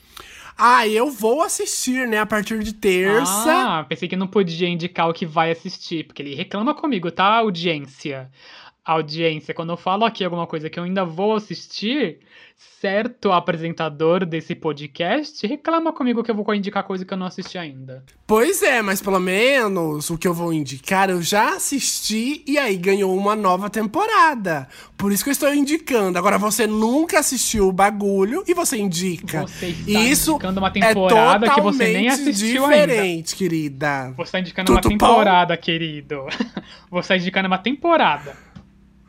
Bom, Pra quem ainda não, não sabe, ou não viu, ou não viu comercial, porque tá rolando toda hora no Twitter, nos canais Globo, até na Globo, é, tá rolando já, né, a chamada da quinta temporada do Lady Night, que estreia terça-feira lá no Multishow, e vai estrear logo com quem? Com Dona Xuxa. Gente, a Globo tá fazendo assim, né? Tudo. Maratona Xuxa. Tá fazendo tudo pra, tipo assim, vem cá depois. Acabou o contrato lá com a com a outra, vem cá depois, porque esse podcast vai sair na segunda-feira, mas no domingo a gente vai ter uma grande reportagem com a Xuxa no Fantástico. Na terça-feira, ela no Lady Night, na estreia da quinta temporada, que eu não quero perder. E ainda, né, também, se eu não me engano, a Xuxa iria participar. Ela vai simples assim. É, também, e ela iria participar do, do Caldeirão do Hulk, mas aí a Globo, a Globo, ó, a Record a vetou, a né? Porque ficou com medo. Pera, não, a Record ficou, aí. A Record ficou com medo do Caldeirão do Hulk ganhar do Cidade Alerta com a Xuxa. Aí ela falou: não, hum. não vai. Só nos outros que você pode. A Record fez a Luana e falou: peraí! Peraí! Peraí! Ela falou: não, já liberei você demais para essa tal Globo. Não é só porque você não vai renovar com a gente que você tá liberada para ir, não, fofa. Espera o contrato cancelar. Ou terminar. Que aí você tá livre. Por enquanto você é nossa. Tanto que a gente te forçou a ir na festa da Fazenda dia desses. Porque se não, se não fosse o contrato, você nem ia lá. Que, e aí. Que a é, Xuxa, isso... a Xuxa jamais que assiste a Fazenda, né? Eu duvido que ela assista. Duvido. Também duvido que ela assista fazenda. Mas, né, contratos né, têm que ser cumpridos. Até porque sabemos de que os apresentadores do Mundo Record não estão nada satisfeitos de estarem lá. Por, Só porque, pra quem não sabe, até porque, não estão ganhando nada com isso. Até porque... total de nada com isso. Até porque tem aquela frase, né? Manda quem pode, obedece quem tem obedece juízo. quem tem juízo, exatamente. Mas os, os apresentadores do Mundo Record não estão ganhando nada em estar lá fazendo aquela palhaçada, porque pra mim é uma palhaçada. Todo dia é piada no Twitter todo santo. Eu mesmo faço uma piada todo dia com o Henrique, que ele perdeu algum produto diferente e inusitado no mundo recorde prêmios. Nossa, aquilo, aí, aquilo a... é uma encheção de saco, é uma chatice. Gente é, do céu. Quero ver das coitada, próximas emissoras. Coitada da Fabiola, Fabiola Gadelha, né? Porque, tipo assim, não tem mais nenhum tipo de programa na Record, tá com contrato. A Record falou: ai, vem cá, vem trabalhar. O, o Ceará, ele tinha sido contratado para fazer o Domingo Show, mas a Sabrina Sato. Mas aí, como flopou, né? Só teve três edições, ele também ficou sem trabalho. Então a Record falou: vem cá também você. E estão lá tendo que cumprir contrato, né? Pois é. E aí quero ver quando chegar das outras emissoras, como é que vai ser, se vai ser tão cafona assim. Já tá É. tendo, né? Tá tendo na Rede TV, tá tendo Então, na Band também. O da Band eu nunca vi, quero ver o da SBT e o da Globo. Na Band, ser? na Band tem a Kátia Fonseca. E ela vende tudo, né? Ela te convence a ligar pra você ganhar um carro. pois é. O meu, você não, você está assistindo, não é novidade, é o tema desse episódio. É Desalma. Gente, assistam Desalma, que é uma série, sim, maravilhosa, pelo que a gente já falou aqui nesse episódio inteirinho. Valorizem o produto nacional, porque ele é muito bom. Não é só o que os gringos fazem que, que é maravilhoso, porque a gente não vai só porque a gente gosta de conteúdo nacional que a gente vai criticar o que eles fazem lá fora. É, é muito bom o que eles fazem lá fora, mas a gente também sabe fazer conteúdo bom, caramba. Até porque Então, vão também. Lá, vão lá assistir Desalma. Até porque também hoje a gente fez uma espécie aqui de ombudsman. O que é um ombudsman? É alguém, né, do. Isso tinha muito em jornal, né? Não, não sei se tem ainda, porque faz muito tempo que eu não leio jornal, mas na época que eu era estudante de jornalismo, eu lia muito jornais. E aí sempre tinha ali uma pessoa da equipe que criticava o próprio veículo. E hoje a gente fez essa espécie de ombudsman, ombudsman, ombudsman nos criticando, porque a gente exalta, a gente exalta muitos produtos gringos, tanto que nas nossas reuniões de pauta seria outro tema para esse podcast de hoje. Mas aí, pensando melhor, eu até falei isso, que a gente nunca tinha falado de série aqui no, no, no podcast. E o que foi mais legal é que é uma série brasileira, nacional. Então a gente também tá fazendo esse E papel. Diferente do que a gente já viu. E a gente tá fazendo esse papel de ombudsman, nos criticando também por já não ter feito outro episódio falando de alguma série nacional. Até porque, né, a gente tá- já tá com várias plataformas aí, sempre tá rolando estreias e produções brasileiras. E como eu, e como eu disse, né, a gente acaba não dando bola. Não só a gente, mas como a mídia em geral. Exatamente. E a gente já está sendo citado em redes sociais, Henrique. Como você se sente sendo lembrada? Ah, eu tô me sentindo assim, uma coisa bem Patrícia. eu fiquei super, fiquei super feliz de pessoas lembrarem do nosso podcast, o arroba ever1assis. Lá no Twitter alguém falou sobre a antiga MTV, sobre o arquivo que eles, tão, que eles têm e tal. E eles citaram sobre a antiga MTV Brasil. No caso, ele retweetou uma, uma notícia de que a, a, a sede da Tupi, que foi por muito tempo sede da MTV Brasil, que a gente falou no episódio dos 30 anos da MTV Brasil, essa sede, que fica no Sumaré, em São Paulo, vai dar, vai dar lugar a um novo canal de TV jovem, Que vem aí. e, que vem aí, né? E aí, o Evinho, né, o Ever, o arroba Ev- Ever1Assis, falou, manda o currículo Televcast. Ai, já vamos. adoraria trabalhar, trabalhar, né, trabalhar na MTV Brasil, né? Então, quem sabe essa nova emissora jovem não tem uma pegada MTV Brasil. Ah, eu já, eu já vou querer uma coisa assim, bem acesso. Pra eu ficar fazendo. Porque, Pra eu ficar fazendo vai fofoca. uma- vai da, parece que vai ser da Abril, né? Essa, esse- Sim, esse- vai ter, esse vai canal. ter profissionais da Abril também, né? Pelo, pelo Pois que é, parece, que eu andei lendo.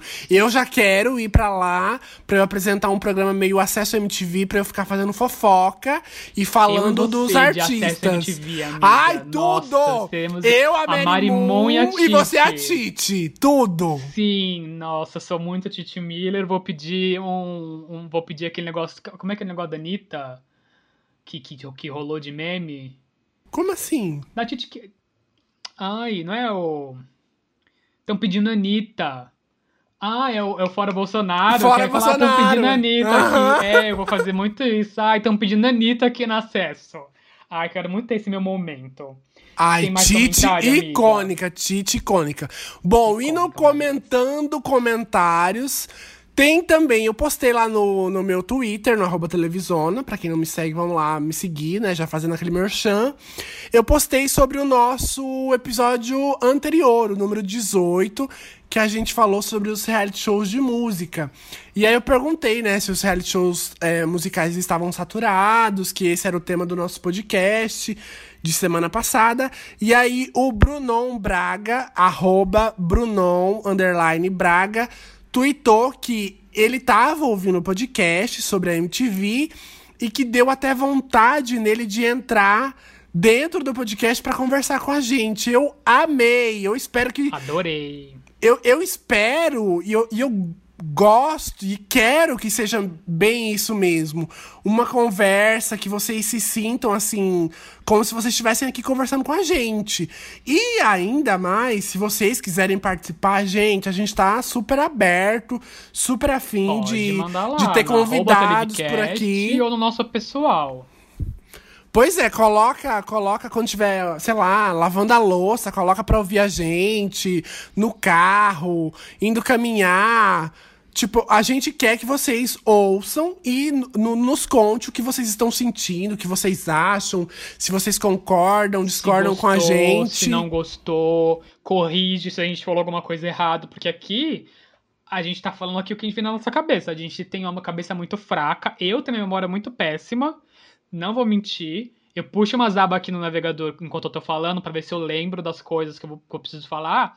Mas muita coisa, muita coisa passa despercebida. Se quiserem me corrigir, coloca lá no arroba Bruno Urbano ou no arroba Televcast, fala, Bruno, você esqueceu de falar isso de tal coisa, aquele episódio tal, esqueceu de falar daquela coisa. Aquilo que você falou tá errado. Pode falar, gente, eu não ligo, eu quero muito que é aprender. Até Vamos compartilhar porque- aprendizado sobre televisão, que é tudo que a gente mais gosta aqui de falar.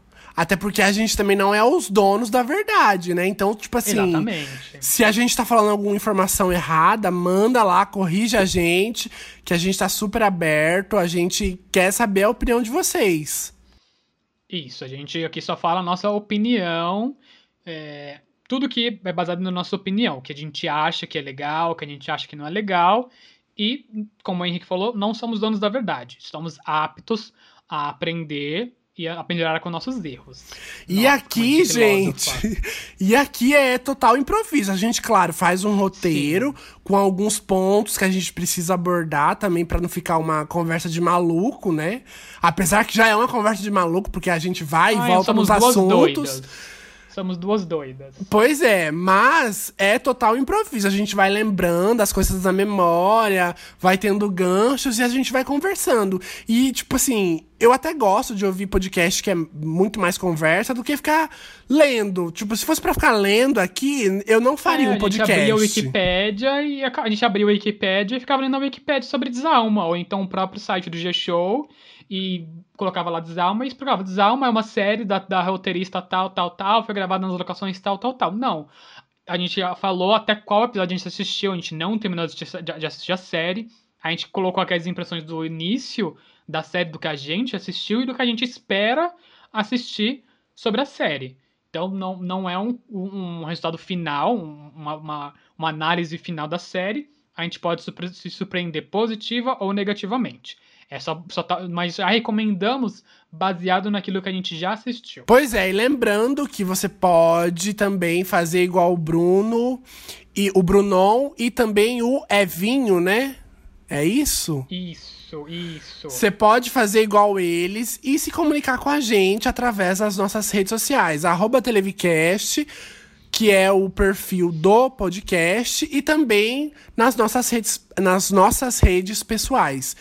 Comigo, pra falar comigo, é no arroba televisona. E pra falar com Pra o Bruno, falar comigo, é no arroba Bruno Urbano. Bruno Urbano. Exatamente. Então temos o episódio de Desalma. Temos! E olha, eu espero que não aconteça nada, né? Depois a gente falar de bruxaria, espiritualismo, negócio de alma e tudo mais, eu espero que não aconteça nada. Por enquanto não Já são aconteceu. uma e- São 1h20 da, da madrugada de domingo e hoje eu vou rezar minhas três Ave Maria antes de dormir.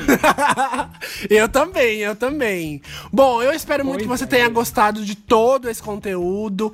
Não se esquece que a gente tá tem tem outros episódios, você pode ir lá também escolher o tema que você quer ouvir. A gente já falou de rádio show de música, MTV Brasil, novela. Hebe, Record, SBT, Masterchef. A gente tá falando de tudo um pouco sobre o universo da televisão.